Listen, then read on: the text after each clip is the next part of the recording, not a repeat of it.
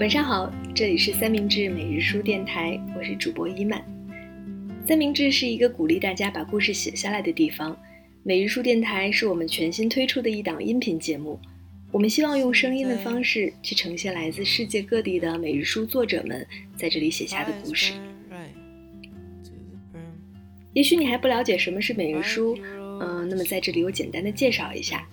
每日书是三明治在二零一六年发起的一个三十天陪伴式写作活动，每个月的一号开始，三十号结束。也许你会好奇，都是什么样的人在每日书写作呢？他们来自世界不同的国家跟城市，也有各自不同的身份，比如说设计师、咖啡店主、纪录片导演、老师、公务员、自由职业者等等。但他们也有一个共同的身份，那就是一个写字的人。写作是能够让他们感到自在，对他们而言非常重要的一种表达方式。在过去将近四年的时间里，这些每日书作者们记录下了几千万字的文章和故事，有的是细碎的生活日常，有的更聚焦于某个主题。就像今天想要跟大家分享的，就是两位女性在每日书里写下的和性别有关的文字，她们是童颜和 Flora。童颜是目前居住在新加坡的三明治专栏作者。如果你经常关注我们的话，应该对他的宜家和瑞典系列不陌生。最近他还开设了一期影像故事工作坊，因为他本人也是一位摄影师。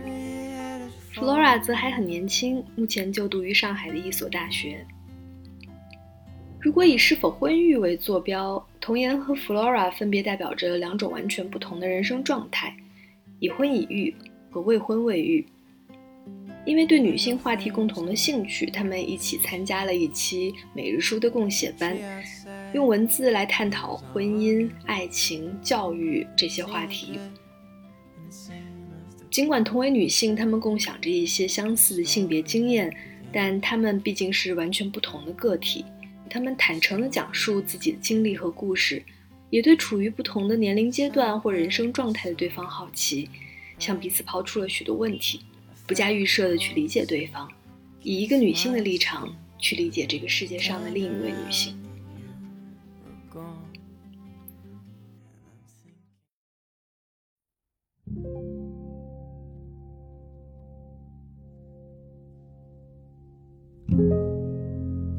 五月一日，写作者童言。我爱我的孩子。但我讨厌母亲这个角色。这句话我想了很久，但它是描述我目前状态最合适的句子。先简单介绍一下我的情况吧。我是已婚已育，但其实这两件事情从来都不在我的计划之内。我甚至从未想过结婚，也没有想过要孩子。我记得遇到过一些女生，她们很早就计划好自己以后要生多少个孩子，嫁一个什么样的人，过一种什么样的生活。还有人把印着小 baby 的海报贴在床头。我一直都抱着很宏伟的志愿，曾经想过做外交官，我也是外交专业出身的。就算当年公务员考试落了榜，我也一直在追求自己的事业。至于具体的事业是什么，可能不太清楚，但无论如何，肯定和婚育无关。可有时候，最没做打算的生活，偏偏掉在我的手里。和我的先生结婚是出于无奈，并不是我们不相爱，只是那时候他需要去英国工作，而我要跟随，还要拿到签证。就必须结婚。我们恋爱才一年，我觉得太快了。可那时我也已经辞掉国内的工作，跟着他去了日本，有一点前后都无去路，只能结婚。我们没有办婚礼，我也拒绝办婚礼。可能这就是对于当时那种情况在心底小小的反抗吧。我在没有戒指也没有亲人见证的情况下，和先生在他出生的瑞典小镇登记后，就立马去申请签证了。我花了起码两三年的时间才习惯跟别人介绍，这是我的先生。我始终说不出“老公”这样一个词。而两个孩子之后的降临，同样也在我的意料之外。这我下次再说吧。现在我很好奇你的生活，你会有什么样的故事呢？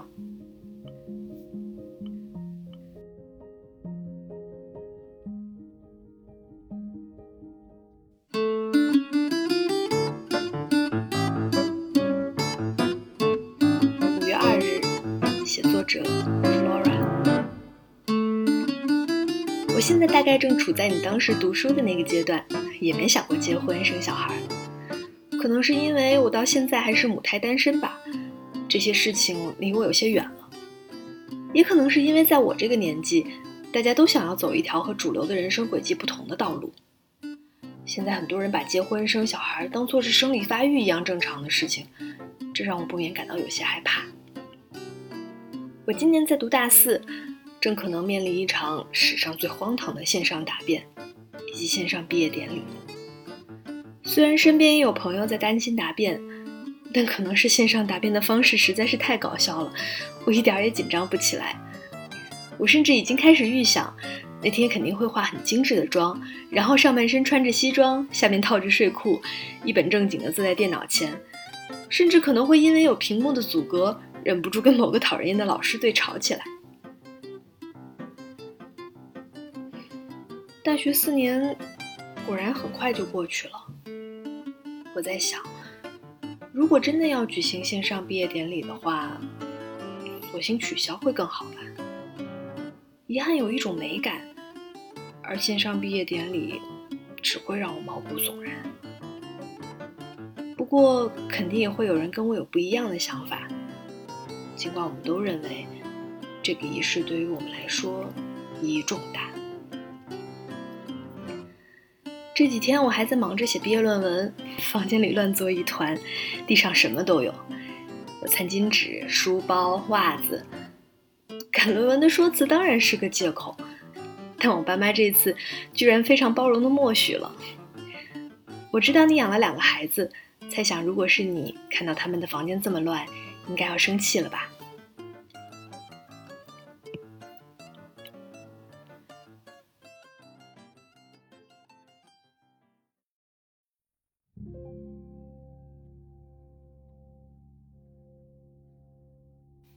五月十六日，写作者童言。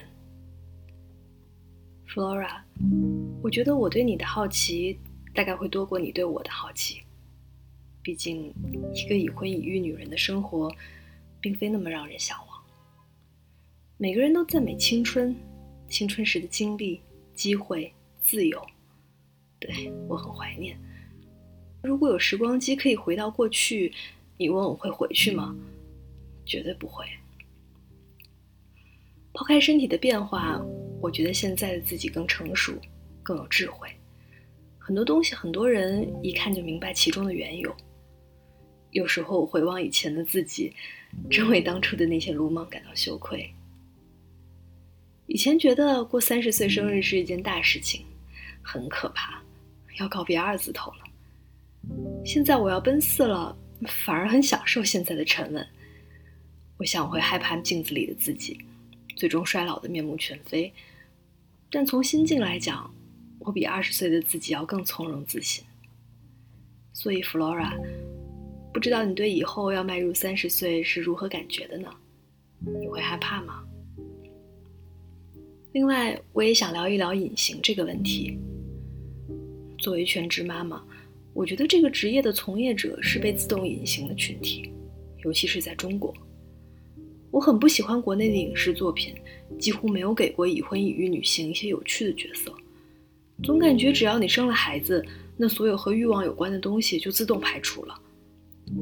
而且更少看到的是，一个上了年纪的女性去挑战男性职业的角色。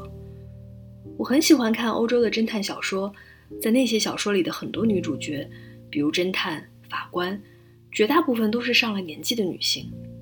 但国内的影视作品，特别是最卖座的那些，主角依然是以男性为主导，而且配角很多都是年轻貌美的女性。已婚已育的女性角色既不性感又不聪明，我觉得这不利于年轻女性的观念培养。中国缺乏一些好的上了年纪的女性作为榜样，不知道已婚已育之后的路还很广，还有很多可能。还有。这也不利于年轻女性，甚至整个社会去接受一种成熟的美，感觉现在的美都是一个标准，而国外的很多大牌子都已经开始启用银发模特了。写了这么多，有点累了，期待你的回复。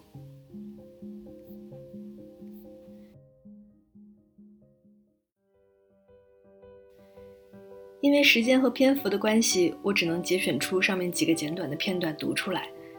童言和 Flora 所讨论和分享的内容还有很多很多。如果不是在每日书里写出来，大概我们很少有机会能够跟陌生人达成这样真诚的对话。文字让两位原本没有交集的人向彼此无限靠近。最近《乘风破浪的姐姐》正在热播，引起了许多讨论。如果只代表个人来说的话，其实我不太喜欢这档综艺节目。表面上说着姐姐们无所畏惧，勇敢地做自己，展现不同的可能性，但这种可能性其实被狭隘地框定在所谓女团的标准里，似乎无论多大年纪，都要像二十岁的女孩那样年轻貌美、唱跳俱佳，才是能够获得认可的。而我看到的姐姐们都在努力去获得这种有些狭隘的认同。不过话说回来，如果他们真的觉得体验女团选秀这件事情很好玩而投入其中，也没有什么大不了的，他们自己开心比较重要。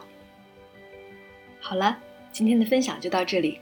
如果你想阅读更多的三明治故事，可以关注我们的微信公众号“三明治”。如果你也有关于女性或其他话题的思考和故事想要写下来，欢迎加入每日书，我们在三明治等你。这里是三明治每日书电台，我是主播伊曼。如果你对我们全新的电台尝试有任何感受和建议，欢迎留言告诉我们，期待大家的反馈。啰嗦了这么多，到了该说再见的时候了。祝大家今天的收听愉快，我们下期再见，晚安。